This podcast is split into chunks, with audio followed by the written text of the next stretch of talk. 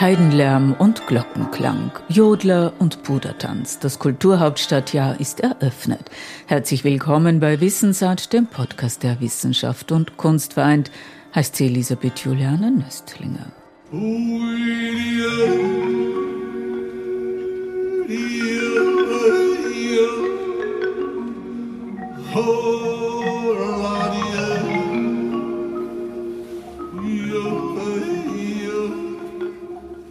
10.000 bis 15.000 waren gekommen. Es war wirklich ein Fest. Intendantin Elisabeth Schweger ist zufrieden.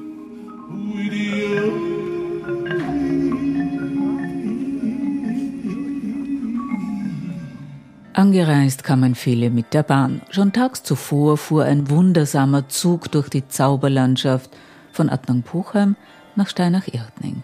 Entlang des Trauensees hallte der Klang von 49 Glocken von Ufer zu Ufer. Beinahe unerträglich ist das laute Getön in der Nähe.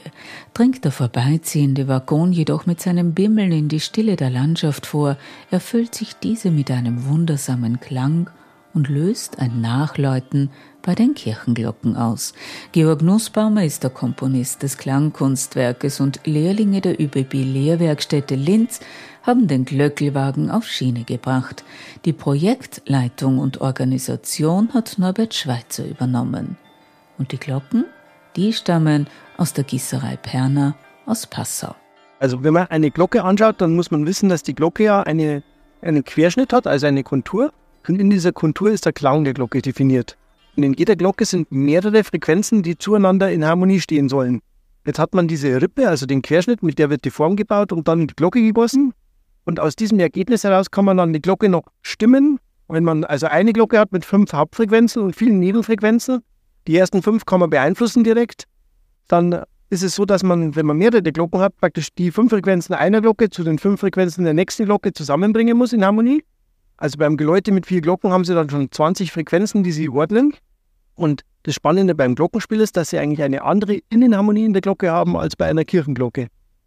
Und jetzt geht es ja darum, in der Bronzestruktur, in der, im Gussverfahren und auch mit dem Querschnitt, mit der Konstruktion, den Klang zu finden, sodass jemand, der jetzt von Glocken nichts versteht, am Schluss sagt, das hört sich gut an. Und dann hat man als Glockengießer gewonnen. Der Glockengießer Rudolf Berner hat mich während der Fahrt von Adnang-Puchheim nach Bad Ischl begleitet und mir die Entstehung des Kunstwerks erläutert. Der Mensch ist gewohnt, bestimmte Klänge zu hören. Die meisten Frequenzen, die man hört, seit Hunderttausenden von Jahren sind Frequenzen zwischen etwa 200 und 2000 Hertz. Und die, auf die ist unser Ohr eigentlich geschult. Weil das waren Alarmzeichen, das waren Unwetter, das war Erdbeben, also tiefe Frequenzen, hohe Frequenzen. Und diese Frequenzen nimmt der Mensch wahr, weil sie überlebenswichtig sind. Darauf ist das Ohr programmiert. Und wenn Sie jetzt die Glocke nehmen, dann hat die ja Frequenzen auch in diesen Bereichen und hat schon Pythagoras herausgefunden mit der Ordnung von Tönen, auch bestimmte Tonverhältnisse, die als natürlich empfunden werden und dann eben natürlich dissonant oder natürlich miteinander klingend, harmonisch geordnet werden können. Und die Glocke klingt, wie sie klingt, aber der Mensch legt praktisch sein gehörtes Muster drüber und ordnet sich die Frequenzen dann im Ohr so, wie er sie haben möchte. Und deswegen hört auch jeder die Glocke anders. Und auch bei verschiedenen Luftverhältnissen oder Witterungsverhältnissen hört sich eine Glocke einfach anders an, weil die akustische Übertragung über die Luft dann natürlich sich ändert. Und da gibt es viele, viele Faktoren, die man beachten muss. Aber da an der Glocke direkt kann ich im Prinzip über die Bronze, also das Gussmaterial, über die Form und über das Gießverfahren und den Querschnitt den Klang beeinflussen. Was hat es mit dem Paddeln beim Zug auf sich? Ja, die Paddel sind jetzt eigentlich ja nur dafür da, mechanisch eine Windkraft zu übertragen auf die Pneumatik vom Glockenspielmechanik. Also dass dann die Mechanik richtig an der Glocke anschlägt, nicht zu stark, nicht zu leise. Wir hören soll man es ja doch. Und aushalten tun sie ja doch schon was, die Glocken. Aber das soll eben nicht zu stark sein, dass nicht die Glocken springen können. Und dann kam eben diese Idee und wurde mit der ÖBB umgesetzt, dass ein Paddel vom Wind bewegt, zufällig in verschiedenen Reihenfolgen die Glocken anschlägt und bewegt. In Ebensee stehen die Glöcklerinnen am Perron. Sie haben ihre Schellen für das Klangkunstwerk zur Verfügung gestellt. Nun winken sie mit Schaulustigen dem vorbeifahrenden Glöcklerwagen zu. Luftpadel, die an die Ruder der Flösserei und der Salzschifffahrt erinnern, werden im Fahrtwind gekippt und geben an die Klöppel in den 49 Glocken des Carillons der Glockengießerei Perner Impulse. Und eine mannshohe Eisenglocke schickt ihren tiefen Ton in die verschneite Landschaft.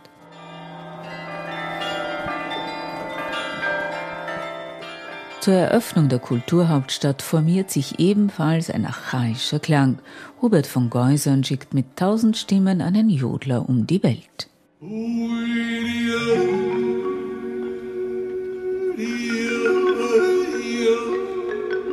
Impressionen vom Eröffnungswochenende auf dem Weg von Adnan Puchem über Gmunden nach Bad Ischl.